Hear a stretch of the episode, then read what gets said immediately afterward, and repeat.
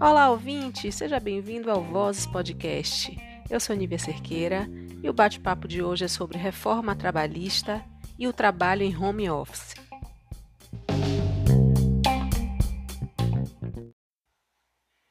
O convidado é Vander Costa.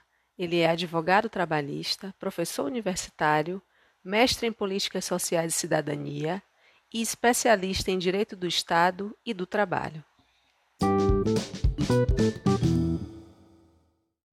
Seja bem-vindo, professor Vander Costa, ao Vozes Podcast. Tudo bem, professor Vander? Tudo bem, como é que está, Nívia? Muito obrigado pelo convite para participar desse podcast, falar um pouquinho do direito do trabalho, né, que está em eterna transformação, sobretudo nesse momento de pandemia. Lhe agradeço muito o convite. É, parabéns pelo trabalho que você tem desenvolvido, né, levando para as pessoas conhecimento. Pode contar comigo sempre que precisar para a gente falar do mundo do trabalho. Obrigada, eu que agradeço, professor. É, realmente é em tempos de tanta desinformação, a gente trazer, a gente poder contribuir com informações qualificadas para a população, né, de uma forma mais simples. Sim, não, com certeza. Pois é. Ainda mais diante de todas essas mudanças que tiveram na área trabalhista, né? Toda hora tem uma medida provisória, reforma trabalhista, outra medida provisória. É difícil, inclusive, quem é da área para acompanhar quanto mais as pessoas que não têm esse, esse costume, nessa né, desenvoltura, nem com direito e às vezes até o próprio profissional do direito se perde, porque são muitas alterações em um curto espaço de tempo, né? É verdade. E, e, e para quem é leigo, né, para quem não está na área... Sim, mas vamos tentar simplificar um pouco hoje para seus ouvintes, né, que é esse tá nosso certo. papel aqui. Vamos ver se a gente consegue. Vamos lá. Com a pandemia, houve mudanças nas relações entre empregado e empregador e tem ouvido muitas dúvidas desde que a modalidade home office foi adotada, que na verdade é o teletrabalho, né? Quais são os pontos importantes que o trabalhador precisa saber sobre essa modalidade de trabalho? Oh, a pandemia nos impôs uma realidade muito diversa do que nós estávamos acostumados, né? Nós estávamos acostumados, a maioria dos, dos trabalhadores, salvo aqueles que já tinham uma atividade remota, mas a maioria dos trabalhadores laboram no ambiente da empresa. Com essa questão da pandemia e desse necessário isolamento social, nós tivemos que reajustar as nossas realidades de trabalho. E uma delas foi justamente o trabalho em home office. Né? O trabalho em home office é aquele trabalho que a gente faz em casa. O teletrabalho, que inclusive a, a legislação que foi a medida provisória 927, que tratou um pouco dessa questão para a pandemia, embora ela tenha perdido já os seus efeitos, mas é, colocou tudo no mesmo, como se fosse a mesma coisa. Mas o teletrabalho é aquele trabalho feito fora do ambiente da empresa, né? E o home office é o trabalho em casa. Mas a legislação para esse ponto tem tratado da mesma maneira. E é assim que, que a gente vai tratar aqui, né? O que o que fala de teletrabalho aplicando-se ao trabalho em home office. Certo. Né? Então, esse trabalho, esse trabalho em home office, o que acontece? Foram, nós temos aí diversos pontos para, para poder explorar. Né? Esse teletrabalho, ele foi alterado, eu vou tentar trazer um pouco aqui da história da questão do, do teletrabalho à luz das legislações mais novas.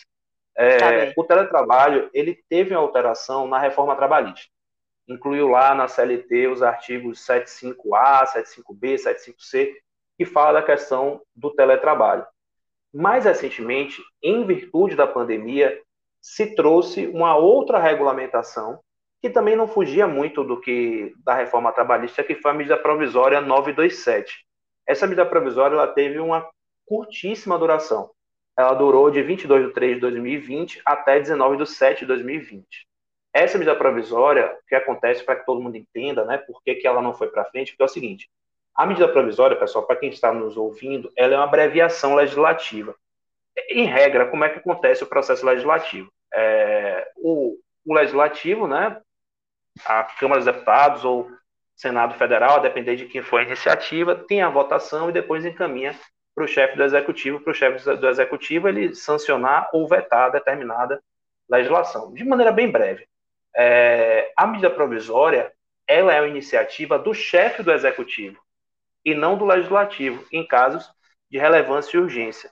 Então, sem sombra de dúvida, a questão do, do, da reforma, do, essa questão da pandemia tinha relevância e urgência. Então, o chefe do executivo, o presidente, ele é, baixou essa medida provisória 927. Só que essa medida provisória ela tem que depois ser referendada pelo Congresso Nacional. Se ela não for referendada, em seis meses, ela pode ser inclusive até prorrogada, mas a regra são seis meses, ela perde a sua, a sua vigência. Então, é, foi o que aconteceu com essa MP 927. Ela não foi votada em tempo hábil e, assim sendo, ela perdeu a sua, a sua vigência. Né? Com a perda da vigência, volta a CLT à tona. Então, hoje, contei essa historinha para vocês para dizer assim: o que está valendo hoje é o que está na CLT. Nós não temos nenhuma norma extravagante, extraordinária, tratando da questão do teletrabalho. É o que está na, na nossa CLT. Certo. Muito bom. Então, como fica a questão do registro de banco de horas nesse home office?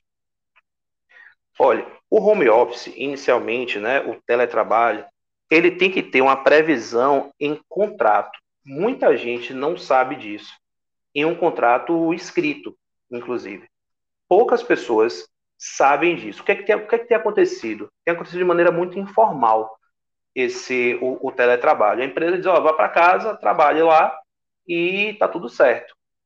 Não é bem assim. Você tem que ter um contrato ou então um aditivo contratual tratando desse trabalho, desse, desse teletrabalho. Por que, que eu estou falando isso? Para poder falar do registro de jornada. Em tese, a reforma trabalhista trouxe um inciso, que é o inciso terceiro do artigo 62, que foi muito prejudicial para o trabalhador, porque afastou, olha só, pessoal, afastou da, do, da limitação da jornada o trabalhador em teletrabalho. É como se esse teletrabalhador ele não tivesse a mesma limitação de jornada que os outros trabalhadores têm. Por exemplo, a maioria dos trabalhadores, em regra, eles trabalham 8 horas diárias ou 44 horas semanais. Essa é a regra. O teletrabalhador, se passar disso, tem direito a hora extra, né? salvo se tiver o que é, você me perguntou, Nívia, que é o banco de horas ou compensação de jornada. Sim. Mas observe, é, o teletrabalhador ele não tem essa limitação de jornada. Isso significa que ele pode trabalhar 10 horas por dia e não ter direito a duas horas extras, por exemplo. Isso é muito prejudicial. Agora, o que é que eu digo, o que é que eu instruo para as empresas? Nós estamos vivendo um momento que é um momento completamente atípico. Nós não temos segurança de como os tribunais trabalhistas vão se portar diante dessas novidades. Antes da reforma trabalhista, esse essa exclusão do regime de jornada veio com a reforma trabalhista. Antes da reforma trabalhista, nós tínhamos a seguinte ideia: se for possível, ainda que à distância, a empresa controlar a jornada do trabalhador, até por sistema de login logout, né? Como, por exemplo, hoje é muito comum você loga no sistema da empresa para começar a trabalhar. Aquilo ali já pode ser um registro de jornada. Antes, quando se provava que, no, que o trabalhador externo, enfim, ele tinha a possibilidade de ter o seu controle de jornada, ele não ficava excluído desse, desse regime, certo? É, o que é que aconteceu agora? Com a inclusão do teletrabalho, na, nessa total ausência de regulamentação e, e limitação da jornada, a gente ainda tem, a gente tá, ainda está patinando como é que a jurisprudência, como é que os tribunais vão interpretar. Eu, por exemplo, entendo que esse artigo ele é inconstitucional, só que isso depende de uma avaliação ou, no caso concreto, ou do Supremo Tribunal Federal. Então a gente não sabe ainda como é que vai ficar isso. Em resumo, o que é que eu digo para as empresas hoje? Né? A gente tem que prezar pela máxima cautela. Mesmo o seu trabalhador estando em regime de teletrabalho, crie uma, um mecanismo de controle de jornada de modo que ele não ultrapasse a jornada que é a máxima prevista em lei, de 8 horas diárias ou 44 horas semanais. E caso ele ultrapasse, tenha um mecanismo de compensação de jornada ou banco de horas, ou então pague as horas extras que ele tem direito. Por que isso? Porque aí a empresa não vai ficar, vai ter, vai ter a tranquilidade, pode até ser um pouco mais oneroso, mas vai ter a tranquilidade que não está devendo horas extras, certo? Deixar realmente para utilizar essa o que prevê o artigo 62, parágrafo, parágrafo 3 que é a ausência de limitação da jornada nos casos excepcionais.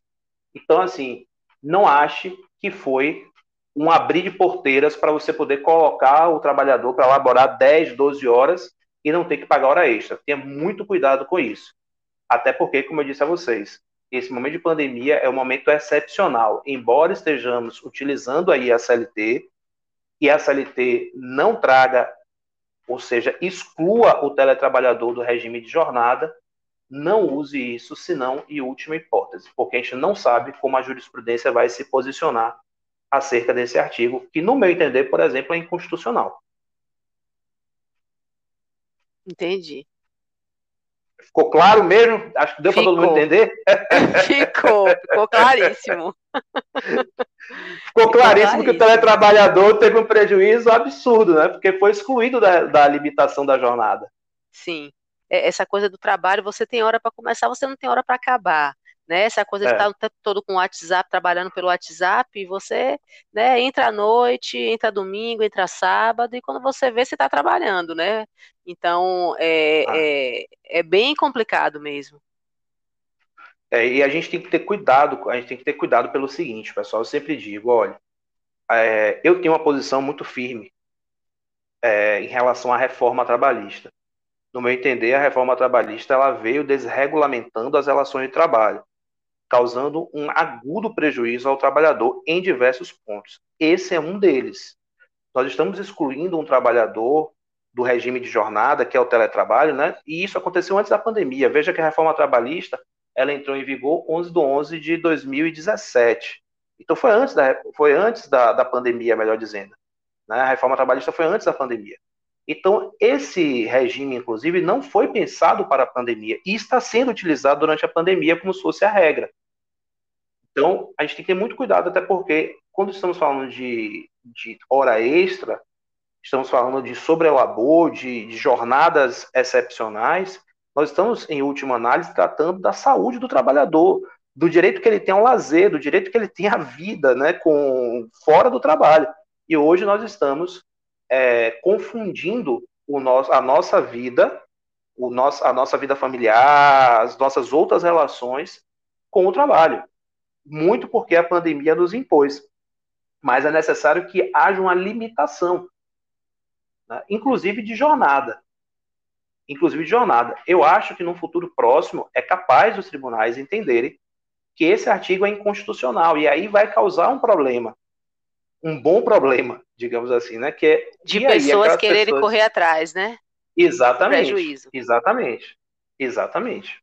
E as empresas não terem é, é, é, como provar, né? Não, e, e, ficar, ficar naquela discussão assim, é, pô, mas a lei permitia, mas se essa lei for julgada inconstitucional, né, nós temos a Constituição que ela é maior do que, do que as, as outras leis. É isso que significa inconstitucional, né? Nós temos uma Constituição, por exemplo, a nossa Constituição fala que, é, por exemplo, que a gente tem que ter um trabalho que seja um trabalho seguro, esse tipo de trabalho, que é um trabalho sem nenhum tipo de limite de jornada, ele é um trabalho seguro? Ele não é. Então, é possível que se entenda, estou dando só um exemplo, é possível que se entenda que essa ausência de limitação de jornada para o teletrabalhador é inconstitucional, e isso pode causar, pode, né, o direito tem muitas variáveis, isso pode causar uma, uma insegurança jurídica grande. Então, hoje, eu prezo pelo princípio da máxima cautela. Eu, eu digo às pessoas né, que me perguntam, olha, não conte com isso. Conte com a jornada de 8 horas, principalmente para as empresas. Conte com a jornada de 8 horas e 44 horas semanais, né? Para poder você mais à frente não ter problema, sobretudo nesse regime que foi imposto pela pandemia. Esse novo normal que se fala tanto aí, né, nesse momento pós-pandemia, que eu acho que ainda vai perdurar aí até ano que vem, né? Você acha que a gente vai chegar a adotar um, um, um, método híbrido de trabalho ou você acha que a gente vai voltar ao que era antes? O que é que você acha? Nível, olha, eu penso o seguinte, eu acho que a pandemia antecipou algo que já estava acontecendo numa escala muito menor. Porque, veja bem, aí nós vamos passar para uma, uma outra questão, né? Quando você coloca o trabalhador nesse regime de trabalho à distância, nós temos diversas repercussões. Eu vou aqui falar de uma repercussão que está para além do direito do trabalho, certo? Que é a repercussão certo. do direito ali voltado para a própria solidariedade de classe. Veja, se tiver cada um em suas casas, você não tem contato com seu colega, a maioria das vezes, contato físico, né? Sim. Aquele momento do cafezinho, por exemplo, pois da é. empresa, não vai existir mais, né? No momento do cafezinho, eu brinco com meus alunos quando, quando eu estou dando direito coletivo, né? É no momento do cafezinho que surgem as greves, né? Porque é no momento do cafezinho que você começa a falar, pô, mas peraí, eu estou passando por um determinado tipo de, de problema aqui no trabalho, ah, eu também estou. Aquilo pode gerar uma solidariedade de classe e, de certa forma, você reunir trabalhadores para poder até reivindicar os seus direitos. Né?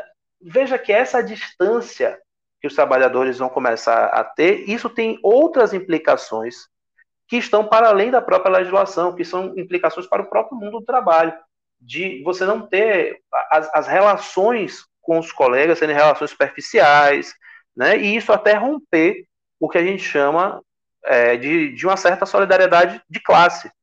Né? Então tem, tem muitas repercussões. Eu acho que não volta também a ser como era antes, também por, por questões econômicas é, as pessoas perceberam que fica, é, é, mais barato, inclusive os custos indiretos. A gente daqui a pouco vai falar sobre isso, mas é mais barato você ter o trabalhador em teletrabalho. Porque, vamos dar um, vou dar um exemplo de um advogado no escritório de advocacia. Para um advogado ir até o escritório de advocacia, ele vai gastar gasolina, é, estacionamento. Se for no comércio, então, onde era meu escritório, é, hum. é terrível para você estacionar. Sim. Então, você tem ali custos indiretos que, de certa forma, se você estiver no, no ambiente doméstico, aqueles custos não vão existir. Por outro lado, também, eu estou falando de uma parcela muito privilegiada da população, não necessariamente dos advogados, mas das pessoas que têm a possibilidade de fazer o seu trabalho em casa. Sim. Né? É e verdade. sem ter nenhum tipo de perturbação para isso. Porque outra, outro reflexo também que nós vamos ter são vários reflexos do teletrabalho. Creio eu que as, a, a, as próprias doenças de ordem psiquiátrica e psicológica podem tender a aumentar com o teletrabalho. Porque o seu, o seu nível de estresse, o nível de trabalho, ele acaba ampliando eu desafio qualquer pessoa que está em teletrabalho a dizer que está trabalhando menos. É impossível. Você, tá, você acaba trabalhando mais. E é, você acaba ali confundindo realmente o seu ambiente de trabalho com o seu ambiente de lazer. Ou seja, você vê um e-mail, de repente, do, da empresa e fala assim: ah, eu vou responder rapidinho, mas, pô, são 8 horas da noite, você estava ali Sim, assistindo é assim a novela, né? Mas aí você para e fala assim: ó, eu vou aqui no computador rapidinho, vou responder, não vou deixar isso para amanhã, não. E isso é um tempo de trabalho que, de repente, se você tivesse no ambiente empresa, da, da empresa, você, você não, amanhã eu respondo isso. Né? Ou então, quando dá né, aquele horário do. Tá, assim, ah, tá chegando o meu horário, eu vou deixar para fazer isso aqui amanhã. Isso no teletrabalho não tem muito, né? Você faz logo, você acaba fazendo. Então, a gente tem que observar isso. E, como eu estava dizendo, tem essa outra parcela dos trabalhadores que não são trabalhadores privilegiados, que, no, que é, é esmagadora a maioria dos trabalhadores brasileiros, que não tem um ambiente adequado em suas casas para poder realizar esse home office. Né? E aí vem a questão de, de, de, quem é esse custo. Mas, de certa forma, ainda não tendo esse ambiente adequado, é, ainda há um custo. E esse custo fica, na maioria das vezes, com o trabalhador. Então, respondendo a sua pergunta, eu acho que assim não tem como voltar como era antes. Não tem como voltar.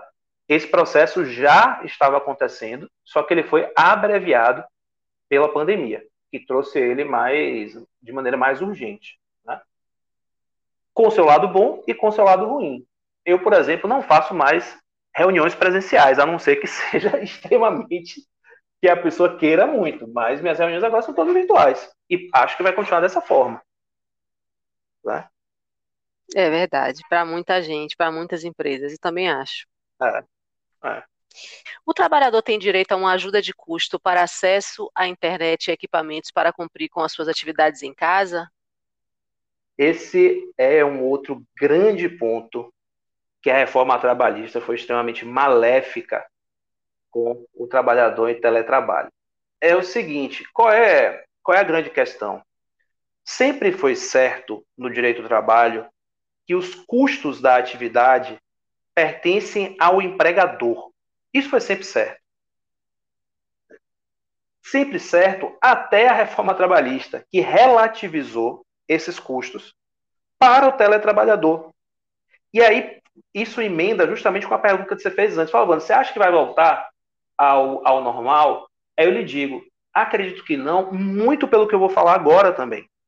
Porque, ó, o artigo 75D da CLT, reformada, ele trouxe, ele trouxe que a responsabilidade pela aquisição, manutenção ou fornecimento de equipamentos tecnológicos e da infraestrutura necessária e adequada para a prestação do trabalho remoto, né, bem como o reembolso das despesas arca, é, é, arcadas pelo empregado, serão previstas em contrato escrito. Isso quer dizer que empregado e empregador vão negociar quem vai ficar com esse custo. Mas você já viu passarinho negociar com gato? Você já viu, Nívia? Passarinho negociando não, com gato? Não. Pois é, essa negociação é uma negociação que não existe, pessoal. Eu digo isso quando você, quando muita gente, de maneira, com todo respeito a quem pensa de outra forma, mas de maneira meramente retórica, trouxe que agora a CLT abrir espaço para negociação individual. Não existe negociação individual entre empregado e empregador. Talvez exista até no âmbito coletivo, mas no âmbito individual não existe. Por quê? Hoje nós temos um, uma desocupação, pessoal, que já passou de 50%. Então, um tem um emprego e outro tem a necessidade de subsistir. Todo mundo já ouviu essa expressão. Ah, você não quer não, meu filho? Tem aí uma fila que queira o seu emprego. E é verdade. É verdade. E é verdade. Então você não tem igualdade de negociação. Então, quando você lança para a negociação entre direta entre empregado e empregador os custos do teletrabalho, vai ficar com quem o custo? Não precisa me responder, não. Vocês que estão ouvindo aí, vocês acham que vão ficar com quem? Na esmagadora maioria das vezes, vão ficar com o trabalhador, a não ser que, que o material seja um material extremamente caro, né, que o trabalhador não tenha como arcar. Mas vou lhe dizer, Energia, você acha que a empresa vai pagar? Não vai. Então, você, a, a, pessoa está em casa, e aqui eu estou falando de um trabalhador um pouco mais privilegiado, ele está com o ar-condicionado dele ligado, com a energia ligada, usando é, o material dele de limpeza para limpar a casa dele, enfim. Ou seja, computador, você acha que esses custos, internet, computador dele, internet, a internet seja, tem que ser boa para poder funcionar. Exatamente, exatamente esses custos, aí a empregado e empregador vão negociar mediante contrato escrito. Ah, Faça-me o favor, quem, quem, quem acredita que isso vai dar certo. Né? É, na verdade, vai ser imposto para o trabalhador o máximo dos custos possíveis. E aí vem o seguinte, porque como agora tem, a previsão está em lei, como é que o trabalhador vai se insurgir e é bom lembrar que hoje é, a reforma trabalhista trouxe uma previsão que o trabalhador ele pode ter que pagar honorários para o advogado da parte contrária, ou seja, para o advogado da empresa. E isso tem afastado muitos trabalhadores do seu trabalho. É um contrassenso.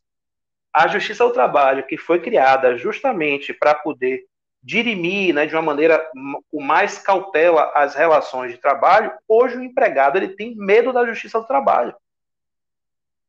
Então ele vai sofrer essas, essas, é, essas investidas com autorização e lei e sem poder depois sequer questionar, porque ele vai ter medo de ir até o seu trabalho. Então, em resumo, essas, essas, essa, esses equipamentos, a internet, os custos no teletrabalho será, eles serão discutidos entre empregado e empregador. A tendência é que o empregado fique com esses custos. aí voltamos àquela pergunta, Nívia, que você me fez. Wanda, você acha que vai voltar ao, norm, ao antigo normal? Não, porque vai ser, inclusive, benéfico em termos de custos para as empresas, que vão poder transferir os seus custos para os trabalhadores, para os teletrabalhadores. É mole? Acho que você tá ficando com a voz meio triste, viu? Eu não sei porquê. Acho que você tá ficando com a voz, tá ficando com a voz um pouco abatida depois dessas informações. Não tem como, né? Na verdade, essa reforma trabalhista aí é, é, é algo que aniquila, né, os direitos dos trabalhadores, né? Pelo que eu Nível, eu vou, eu vou dar. Ó, seu, seu, seu podcast é muito importante e todas as pessoas que fazem esse trabalho de informação. Quem está nos ouvindo agora, tenha curiosidade, vá no Google e bote assim: ó, 101 propostas para, para modernização do direito de trabalho. Você vai ver que é, o Google vai lhe remeter para a página da CNI, da Confederação Nacional das Indústrias que, para quem não sabe, pessoal, o CNI é um sindicato patronal, sindicato de empregador. Não é sindicato de base, mas é uma confederação, porque não tem só sindicato de empregado, não, pessoal, tem sindicato de empregador também. E a CNI, Sim. a Confederação Nacional das Indústrias, representa as indústrias do país. Abra lá esse documento e compare com a reforma trabalhista. E me diga se não há uma coincidência absurda no que está nesse documento que foi proposto pela CNI e a reforma trabalhista. E aí depois você tira a conclusão, a conclusão de quem interessou a reforma trabalhista. É um exercício simples, muito só bom. faça isso. Muito bom, muito boa essa informação. Eu vou, eu vou pesquisar depois. E não Maravilha. há o que fazer, né, professor? Não, foi há votada, o que fazer. foi, não há o que fazer, né? Nós temos duas frentes de atuação em combate à reforma trabalhista. Né? É, hoje, infelizmente, o, o, mundo do trabalho ele vive de pêndulo.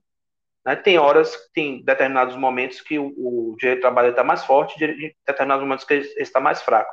Depende da representação, depende do, do jogo é, é, político, né? da política com P maiúsculo, né? De política de verdade, não de politicagem. E aí Sim. é o seguinte: nós estamos enfrentando um momento de é, do direito do trabalho ser atacado a todo tempo. Ser atacado a todo tempo. Nós tivemos essa reforma trabalhista que prometeu gerar emprego. Não, não gerou emprego nenhum, né? foi uma catástrofe.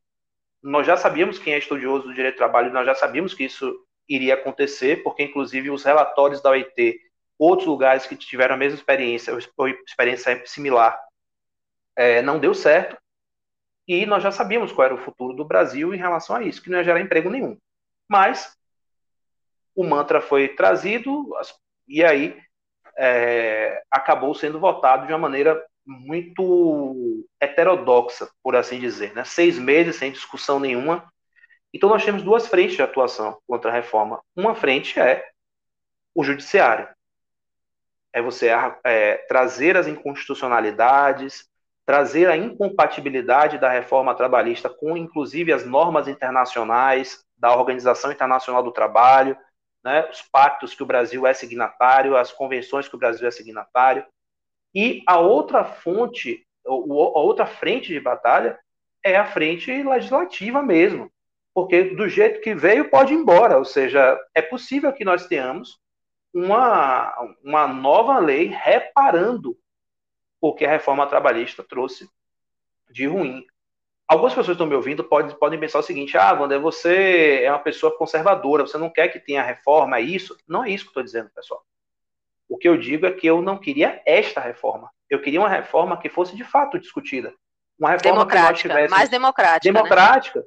exatamente. Você é, trouxe a expressão perfeita, democrática, que tivesse ouvido os trabalhadores, os empregadores também, por que não? E o Estado. Então, uma uma ampla discussão tripartite que chegaríamos a um consenso, ok, vamos reformar o que acho que tem que ser reformado, mas não da forma que foi feita, né? É, de uma maneira escusa, de uma maneira completamente heterodoxa, né? É verdade. Mas voltando aqui ao, ao home office, ao teletrabalho, o empregador pode reduzir Sim. o salário do trabalhador, é, ele migrando para essa modalidade? Não, não tem previsão legal para que se reduza o, o salário pelo simples fato do trabalhador ter migrado do presencial para o teletrabalho. Não há previsão ainda legal que, nesse sentido. Só uma pergunta, ainda que ele Mas, reduza a quantidade de horas de trabalho em casa? Pronto, o que é que aconteceu? É, por que, que muita gente tem dúvida em relação a isso? Nós tivemos, ainda no ano de 2020, uma MP, que foi MP 936, que depois ela foi, ela foi votada e, e passou a ser a legislação, a Lei 14.020 de 2020, com algumas alterações. Essa medida provisória, ela trazia uma possibilidade de redução da jornada com a redução dos salários. Então, tinha ali uma, uma possibilidade de redução da jornada com a redução dos salários. Essa, essa legislação ela não está neste ponto mais valendo. Então, ela também ela teve um período, mas ela não está mais valendo. Hoje, nós não temos nenhuma legislação que autorize a redução dos salários. Só é possível reduzir salário mediante negociação coletiva. É como diz a, a Constituição Federal, acordo ou convenção coletiva. Isso depende da intervenção dos sindicatos, certo? certo? Isso é o que é o mais correto. Entretanto, entretanto, tem uma parte da jurisprudência trabalhista que entende que se o trabalhador teve uma redução de jornada, desde que é assegurado o valor da hora do trabalho, ou seja, você não vai poder reduzir, por exemplo, se sua hora de trabalho equivale, vou dar um exemplo, tá bom? 10 reais, tá. você não pode reduzir para 8, o valor da hora. Sim. Mas, se você tiver uma redução da jornada com a redução do salário, mas sem reduzir o valor da hora trabalhada, que isso não geraria nenhum, nenhuma consequência prejudicial, porque seria algo proporcional. Né? Então, vou dar um exemplo aqui bem grosseiro, certo? Um exemplo bem grosseiro. A pessoa recebe 3 mil reais. E aí, para trabalhar 8 horas. Teve reduzido agora a sua carga horária para 4 horas. Ele pode receber 1.500. Por quê? Foi proporcional. Não teve a redução do valor do salário hora. Né? Entendi. Só que isso é uma, uma porção da jurisprudência que tem, é, que, a, que admite. Eu não concordo muito com, com essa porção, porque, veja bem, o salário tem que dar segurança para o trabalhador. Então, não posso simplesmente, você tem uma, um, nível, um padrão de vida que depende do seu salário. Então, eu falo assim, ah, não, a partir da próxima, da próxima, próximo mês eu vou reduzir sua jornada, tá bom? E vou reduzir também o seu salário. Mas sabe, é, você acaba impactando nesta segurança econômica que o trabalhador tem que ter em razão do seu salário. Essa é minha posição, eu entendo dessa forma. Se alguém me perguntasse hoje, em termos de consultoria, no momento da pandemia, se alguma empresa me perguntasse, Wanda, é, eu quero reduzir o salário dos meus trabalhadores sem ter autorização na convenção coletiva de trabalho, sem ter autorização no acordo coletivo. Eu quero reduzir e vou reduzir também a jornada posso fazer isso? Né? Em direito, tudo a gente depende, né? Eu diria a ele, olha, se você quiser fazer, é arriscado. Lá na frente, isso pode ser discutido. Né? Não é completamente legal, mas é arriscado. Se você puder manter os salários e as jornadas, faça, porque você não vai ter risco. Né? Então, assim, é, não é o melhor caminho, mas tem uma parte da jurisprudência que aceita, permite. Desde que, uhum. é, desde que assegurado o valor do salário hora. Não pode Entendi. ter redução do salário hora. Entendi. Beleza. E como ficam as Beleza? férias? Oh, as férias, é, neste momento que nós estamos agora, é, pós-MP 927, não teve muita alteração, não. Fica como, como, como estava, né? com previsão da reforma trabalhista. Por quê? Por que, que eu estou ressaltando esse ponto da MP 927? Porque muita gente, durante esse período que a MP ela valeu, era possível que a empresa antecipasse as férias do trabalhador. Então, você tem férias para tirar lá na frente. A empresa poderia antecipar essas férias, justamente para poder fazer esse jogo do ficar em casa. Né? Então, ó, vou, vou fazer o seguinte: vou reduzir até a minha capacidade produtiva também. Teve muita empresa que usou isso para poder reduzir a capacidade produtiva, né, para poder não ter é, produção sem demanda.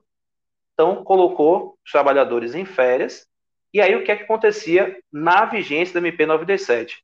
O trabalhador, em vez de receber o salário de férias antecipado, né, porque o, o salário das férias é como se a gente recebesse o mês que vem antecipado mais um terço. Então, Sim. o que é que a MP permitia? A MP permitia que, na verdade, é, não, não tivesse essa antecipação do salário de férias, que fosse pago realmente no período normal e que um terço seria pago lá até o momento de se pagar o 13 terceiro.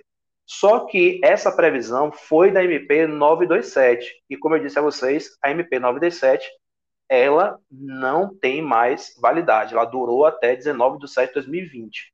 Hoje, as férias, elas encontram-se normalmente como sempre foi. Sempre foi, digo, pós-reforma trabalhista. Certo. E o trabalhador de teletrabalho tem direito às férias, o que, pelo amor de Deus, já tiraram claro. a jornada, já vou tirar as férias também do teletrabalhador, ele tem direito às férias, tudo certinho. A reforma trabalhista impactou na perda de muitos direitos para o trabalhador, como a gente acabou de conversar aí um pouco, né? Pode nos explicar, professor, um pouco sobre as principais mudanças na prática, na nossa vida diária aí, dessa reforma? Olha, foram muitas mudanças, muitas mudanças. Isso depende muito da categoria que você pertence, qual tipo de trabalho que você realiza, para poder dizer qual foi o impacto da reforma trabalhista. Mas eu vou trazer aqui para mim qual foi o principal impacto. O principal impacto da reforma. Aliás, a reforma trabalhista ela teve três pilares. Ela atingiu o direito individual do trabalho, mas, sobretudo, ela atingiu o direito coletivo do trabalho impediu o trabalhador praticamente de acessar a justiça. Então, qual é o grande problema? O grande problema é o seguinte: quando você nós relativizamos alguns direitos, né, como eu falei aqui, foram mais de 100 artigos alterados, então não daria para falar com precisão todos, mas eu vou trazer, a, eu vou digo a vocês que foi que vários direitos foram relativizados no campo do direito individual, alguns que nós já falamos, né, o teletrabalhador, por exemplo, como nós estamos Sim. abordando, foi muito atingido.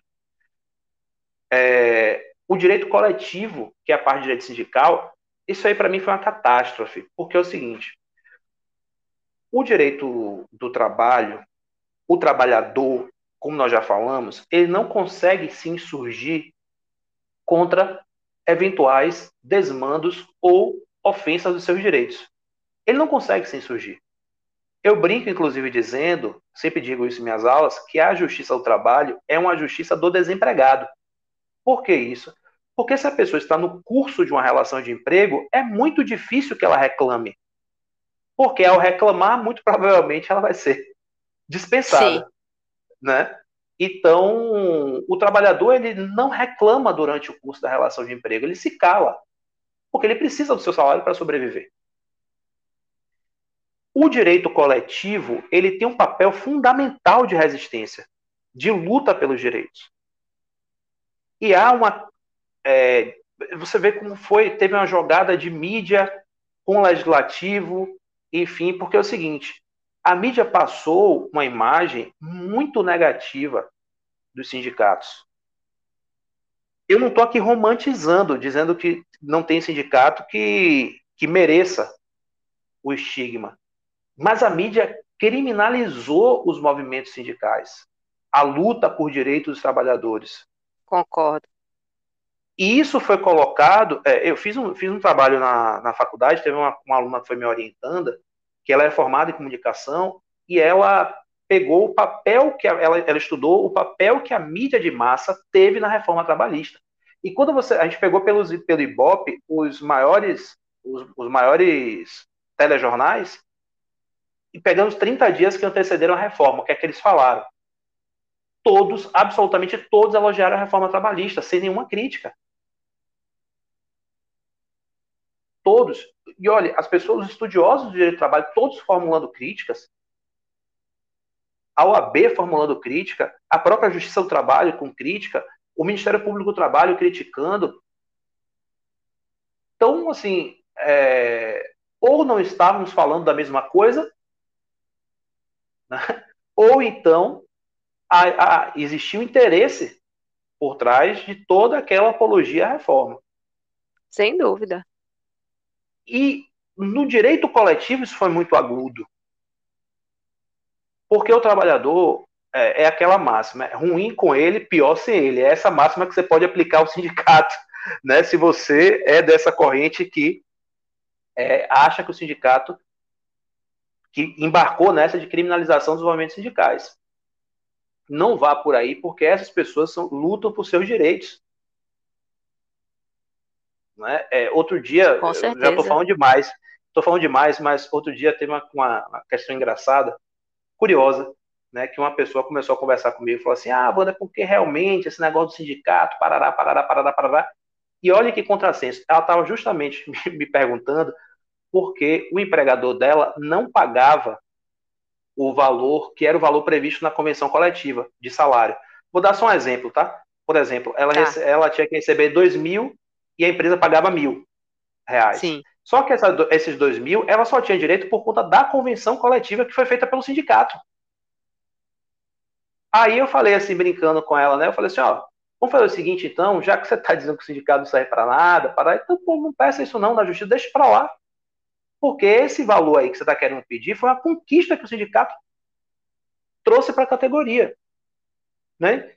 Então, eu acho que não é nem tanto ao céu, nem tanto à terra, mas a reforma trabalhista, sem sombra de dúvida, trouxe um impacto muito significativo, de forma negativa, às organizações sindicais. E, por fim, para poder não me estender tanto, né, além da queda, o coice, o final foi é, trazer para a CLT normas que impeçam o trabalhador de acessar a justiça. Uma delas é, caso ele tenha, caso ele perca, ele tem que pagar honorários ao advogado da empresa. Gente, Mesmo isso, é, isso sendo... é muito absurdo. E assim, observe, isso eu vou dizer agora o, a cereja do bolo mesmo ele sendo beneficiário da justiça gratuita. Para quem não sabe o que é beneficiário da justiça gratuita, pessoal, é o seguinte: é aquela pessoa que comprovadamente não tem condições de pagar os custos de um processo. Uma pessoa que não tem condições de pagar os custos de um processo. Então, é, ela entra com a ação, o juiz concede a gratuidade de justiça, diz: olha, você realmente não tem condição de pagar os custos do processo, e se ela perder algum ponto do processo, ela tem que pagar honorários para o advogado da outra parte, para o advogado da empresa.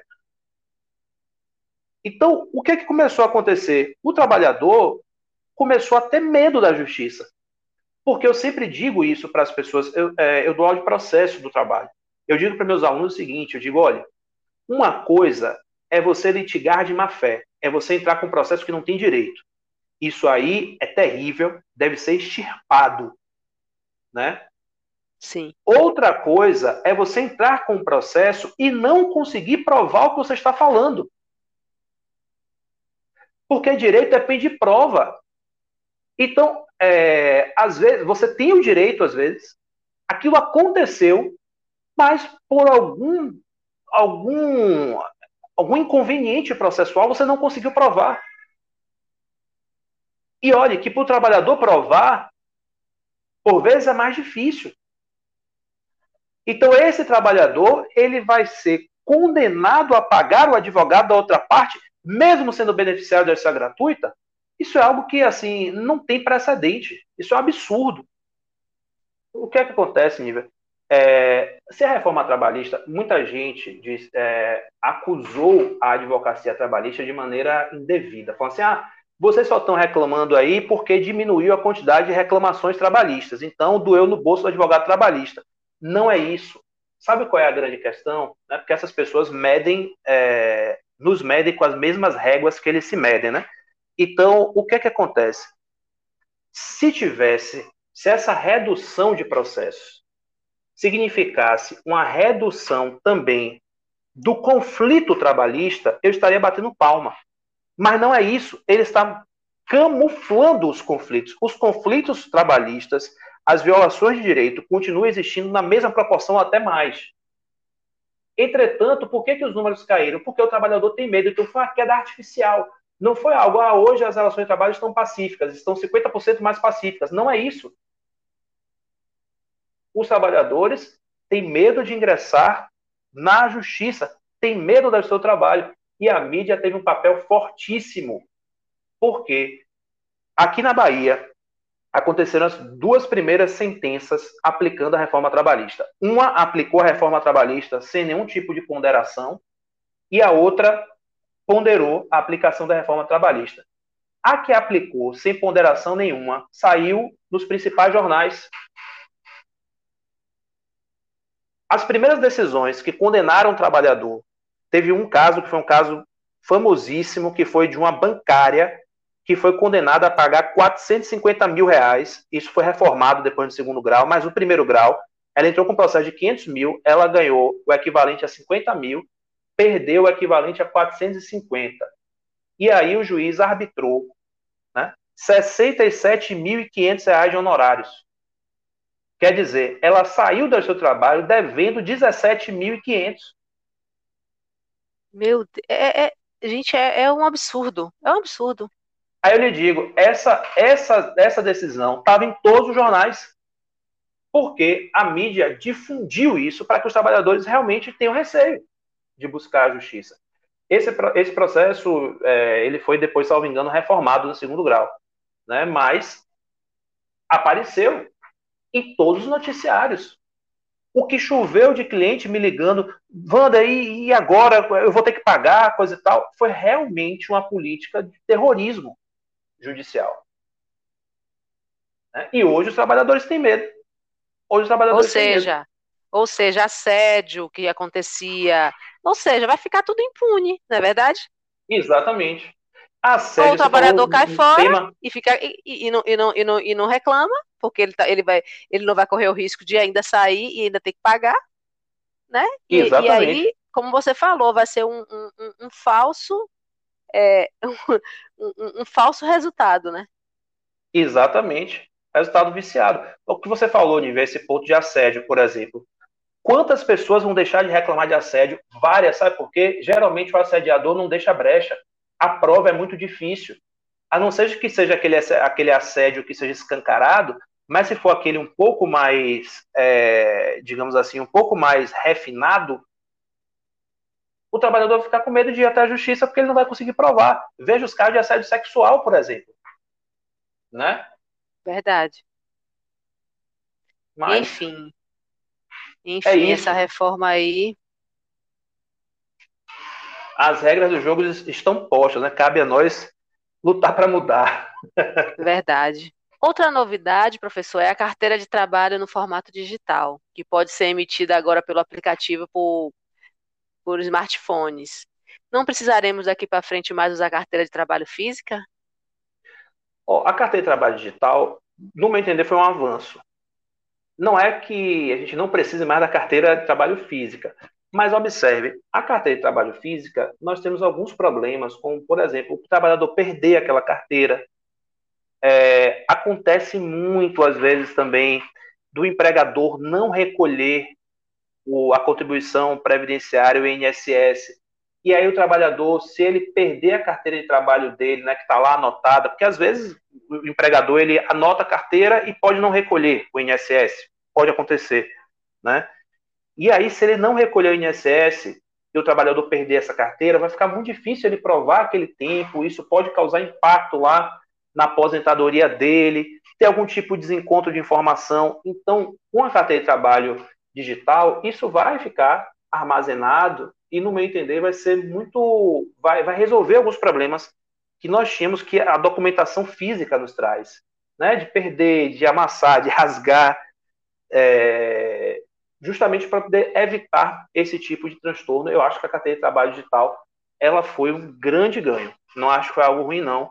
Acho que é importante e está aí na esteira mesmo da digitalização da vida, né, digamos assim, né, da nuvem, enfim, eu acho importante. Eu acho que foi uma, uma modificação interessante. Bacana. Muitas empresas estão contratando como PJ e estabelecendo horário de trabalho como se fosse CLT. Isso é permitido? Aqui nós temos uma situação que hoje se tornou muito comum, que é a, a pejotização, chamamos assim na área trabalhista, né? Que na verdade é uma fraude. A maioria das vezes é uma fraude. Por quê? Vou explicar rapidamente para que todo mundo entenda. Uma relação de trabalho, ela tem que ter alguns elementos que acontecem na vida mesmo, no dia a dia, e tendo aqueles há uma relação de emprego. A pessoa é empregada. Se a pessoa for subordinada, se o trabalho for pessoal, se o trabalho for oneroso, se o trabalho for habitual. E o último, aí vejam por que que, vocês vão entender por que que pedem para abrir uma PJ. E o último, se for realizado por pessoa física, tendo esses elementos, ali há um vínculo de emprego. Então, o que é que as mentes brilhantes, fraudadoras começaram a pensar? Vamos então pedir para que o trabalhador abra uma pessoa jurídica, porque aí retira um dos elementos para a formação do vínculo de emprego, que é a prestação por pessoa física, e aí estaremos livres e driblando a CLT. Né? Vamos estar livre de hora extra, vamos estar livre de FGTS, livre de 13 terceiro, livre de férias. É uma forma, mais uma forma, de fraudar a legislação do trabalho. E aí você pede para o trabalhador abrir uma empresa para camuflar, simular uma relação de direito civil, quando ali, na verdade, é uma relação de direito do trabalho. Isso tem acontecido muito. Agora, observe, a CLT, nesse ponto, ela é sábia. Porque ela tem um artigo, que é o artigo 9, e que diz que, as, que todas as investidas para poder, para poder é, frustrar a aplicação da lei do trabalho, para fraudar a CLT, são esses atos são nulos. Então, hoje, é necessário que as pessoas que estão cometendo essa fraude tenham cuidado. Porque comete essa fraude hoje, certamente ela está criando um passivo para a empresa. Porque o trabalhador, ele é considerado a parte hipossuficiente e os direitos dele são chamados direitos indisponíveis. Ainda que ele queira, ele não pode dispor. Então, ele vai lá, abre uma PJ só para poder né, trabalhar para aquela empresa, mas há naquela relação tudo de um empregado. Tem hora para chegar, tem hora para sair, tem chefe, tem tudo como se fosse um empregado. A única coisa que ele não tem são os direitos. Neste caso, o trabalhador ele vai poder buscar ao seu trabalho e dizer: Ó, oh, fizeram uma fraude comigo. Pediram para eu poder abrir uma pessoa jurídica, mas eu tinha todas as características de um vínculo de emprego. Se a Justiça do Trabalho reconhecer essa fraude, vai anular tudo e vai mandar o empregador pagar tudo retroativo como se o trabalhador fosse empregado, porque ele sempre foi. Ou seja, 13 terceiro, férias, FGTS, tudo retroativo. Acontece muito isso. Hoje existe uma glamorização, né, se, se, se assim podemos dizer, da, das MEIs, né? Todo mundo é MEI, todo mundo é pessoa Sim. jurídica, mas tem que ter cuidado. Tem que ter cuidado. E eu lhe digo, é, as empresas que estão fazendo isso têm que ter cuidado também. Porque pode ser um benefício a curto prazo. Você pode achar que aquilo ali está lhe trazendo benefício. Mas, num prazo um pouco maior, aquilo pode gerar um passivo para a sua empresa que você não está esperando. Então, é melhor, às vezes, você fazer a contabilização desse, desse custo do empregado e organizar a sua vida considerando esse custo do que tentar fazer um puxadinho, um arrumadinho, mandar que a pessoa abra uma PJ para tentar se desviar da relação de emprego e lá na frente tem um problema maior. Né? Então, e olhe, a Justiça do Trabalho já conhece essa fraude, já tem até nome, chamado de PJização. Então a gente já conhece essa fraude. Não é, não é algo novo, não, é velha conhecida nossa. Muito boa informação. Professor, para encerrar, o que você diria para as pessoas hoje que, que, que, precisam reclamar, que precisam é, é, ir para a justiça, né, reclamar algum direito? É, a primeira dica que eu dou é o seguinte: primeiro, procure um advogado da sua confiança. Esse é o primeiro ponto.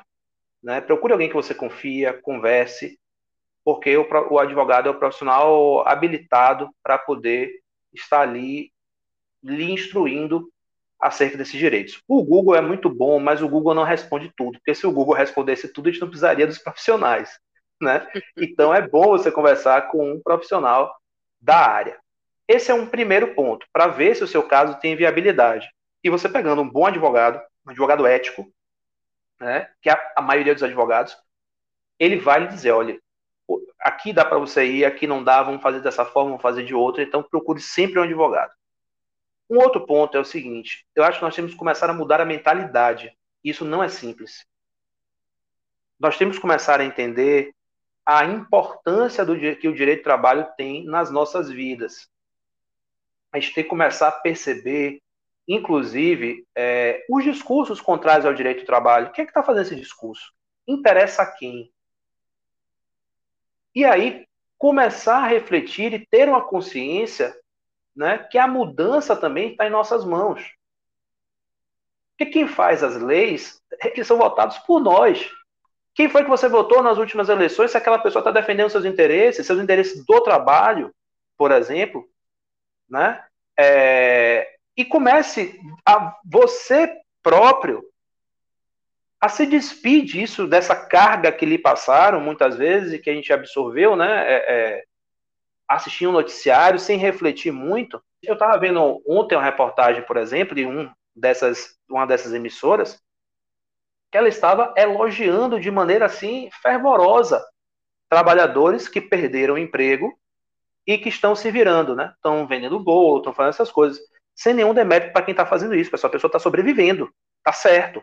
Mas será que realmente a pessoa trocaria o trabalho que ela tinha, um trabalho seguro, para poder estar tá fazendo a atividade informal? Será? E será que isso realmente deve ser levado como de maneira glamurosa, como se a resposta dos problemas trabalhistas, do desemprego, fosse essa a resposta de maneira individual?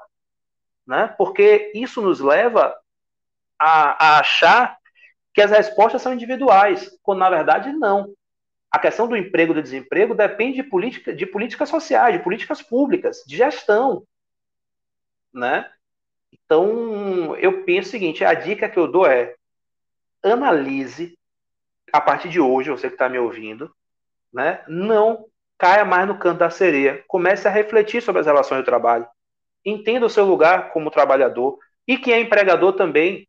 Entenda que empre, é, é, empregado, isso aí não sou eu que estou inventando, não. Isso é política keynesiana, né? Lembre-se que trabalhador e consumidor são duas faces da mesma moeda. Se o trabalhador não tem dinheiro para consumir, é, principalmente o micro e pequeno empresário, eles se quebram, porque a maioria do consumo em micro e pequena empresa vem das famílias, do poder de compra das famílias. Então, pessoal, quando você, quando você que é micro e pequeno empresário está achando que por vezes, alguma norma que relativize direito do trabalho, isso pode estar ali auxiliando imediatamente? Num primeiro olhar até pode, mas na estrutura macro, retirar dinheiro do trabalhador é a mesma coisa de retirar poder de compra. Então, tenha cuidado com o que a gente pede. Boa reflexão. E você estava falando aí, eu estava refletindo justamente, em paralelo a essa glamorização aí do, do, do, do trabalhar em casa, né?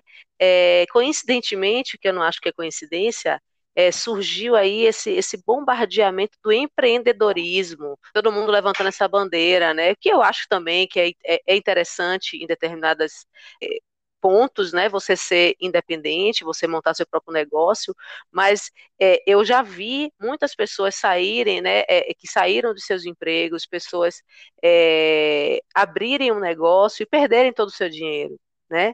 E então as coisas não são tão simples assim, né? Ser empreendedor é, é, não é tão simples assim, não é uma coisa tipo assim, eu vou abrir meu negócio, você ter é, é, fluxo de caixa, você ter uma pesquisa, você saber o que você vai abrir, onde você vai abrir, se tem mercado, se não tem, você sustentar aquele negócio, você e ainda, sobretudo, você poder sobreviver daquele negócio, né? São coisas completamente diferentes. Exato. Tem, tem o empreendedorismo real e tem o empreendedorismo forçado. Né? O empreendedorismo real, ok, você quer, você tem um sonho, você tem um, um sei lá, você criou uma startup, enfim, você, ótimo, maravilha.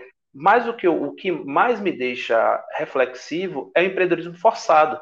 É você ter hoje é, mais de 50% dos trabalhadores brasileiros desocupados tendo que viver, como a gente diz aqui na Bahia, de bico.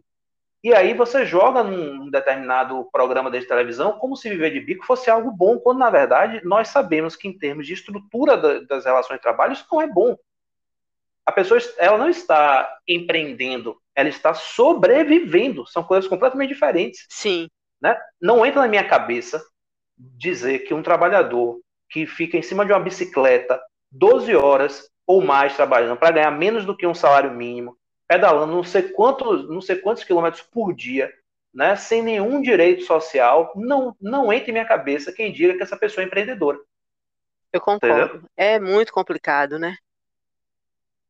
Nós estamos vivendo um momento, por isso que eu chamei a reflexão das pessoas que estão nos ouvindo, nós estamos vivendo um momento de disfarçatez das relações de trabalho. Me perdoe até as palavras duras, mas de cinismo mesmo. Né? Você dizer que um trabalhador nessa condição, ele é um empreendedor, ou a pessoa tem algum tipo de déficit cognitivo, ou ela é uma pessoa maldosa. Eu não dou benefício da dúvida para essas pessoas. Porque é, a gente tem essa ideia de quanto é, que, que a pessoa é até uma, uma espécie de redenção, né? Ah, quanto mais a pessoa trabalha, quanto ela mais se, se, se esforça, mais ela vai querer crescer na mais ela vai crescer na vida. Isso não é verdade, pessoal. Se você não tiver, se fosse assim, é, os trabalhadores ficariam ricos do dia para a noite, porque a maioria dos trabalhadores brasileiros trabalham e trabalham muito. Acorda às quatro da manhã para pegar um ônibus para chegar em casa depois oito horas da noite ainda tem que fazer, né? Sobretudo se for mulher, que tem a, a, questão da dupla jornada e todas essas coisas que a gente sabe que o machismo impõe, né? Então, assim, essas Sim. pessoas estariam ricas, né? A gente sabe que não é bem assim. A questão do emprego e etc. depende de políticas públicas e depende de uma, uma malha, uma rede de proteção social que gira em torno do emprego formal. Né? Então, viver de bico não é bom. A pessoa não está empreendendo, ela está sobrevivendo. A gente não pode cair nesse canto da sereia. A gente tem que entender que o que está acontecendo é, em razão da falta de emprego, as pessoas estão procurando sobreviver. Posto em, em as limpas é isso. São muitos fatores, né? E a gente sabe que na labuta diária é, é, isso é, é, são exceções. Né? Não desencorajando Exatamente. de forma alguma quem queira, como você não, falou, é. né? quem queira empreender, não é nada disso. A gente está falando aqui do, do, é. dos direitos né? que estão sendo retirados da gente e que a gente precisa lutar, entender, lutar, refletir. E eu sempre digo, ó, pessoal, quem é empreendedor real, que esse é PJ mesmo, é o cara que abriu empresa, que tá afim, que coisa e tal, e que não foi forçado a isso, e tem o PJ, que é a fraude, que é o, o, o que se utilizam desse, desse subterfúgio, que é abrir uma pessoa jurídica, para poder camuflar uma relação de emprego e aí retirar o direito do seu trabalhador. Né? Aí, essa segunda hipótese, só é empreendedor no discurso. Que na prática não é. Na prática é um subterfúgio para tirar, para retirar direito de trabalho. Foi muito bom dentre outros pontos aqui que a gente abordou, e eu agradeço a sua disponibilidade e participação. Ivo, eu que agradeço, estou sempre à disposição quando precisar, foi um papo maravilhoso, eu lhe agradeço por participar, por ter a oportunidade de falar com as pessoas, principalmente com os trabalhadores e com as trabalhadoras.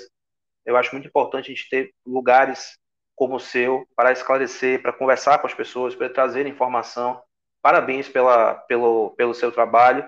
Pode contar comigo sempre para a gente tratar dessas questões. Estou sempre à disposição. Muito obrigado pelo convite. Eu que te agradeço.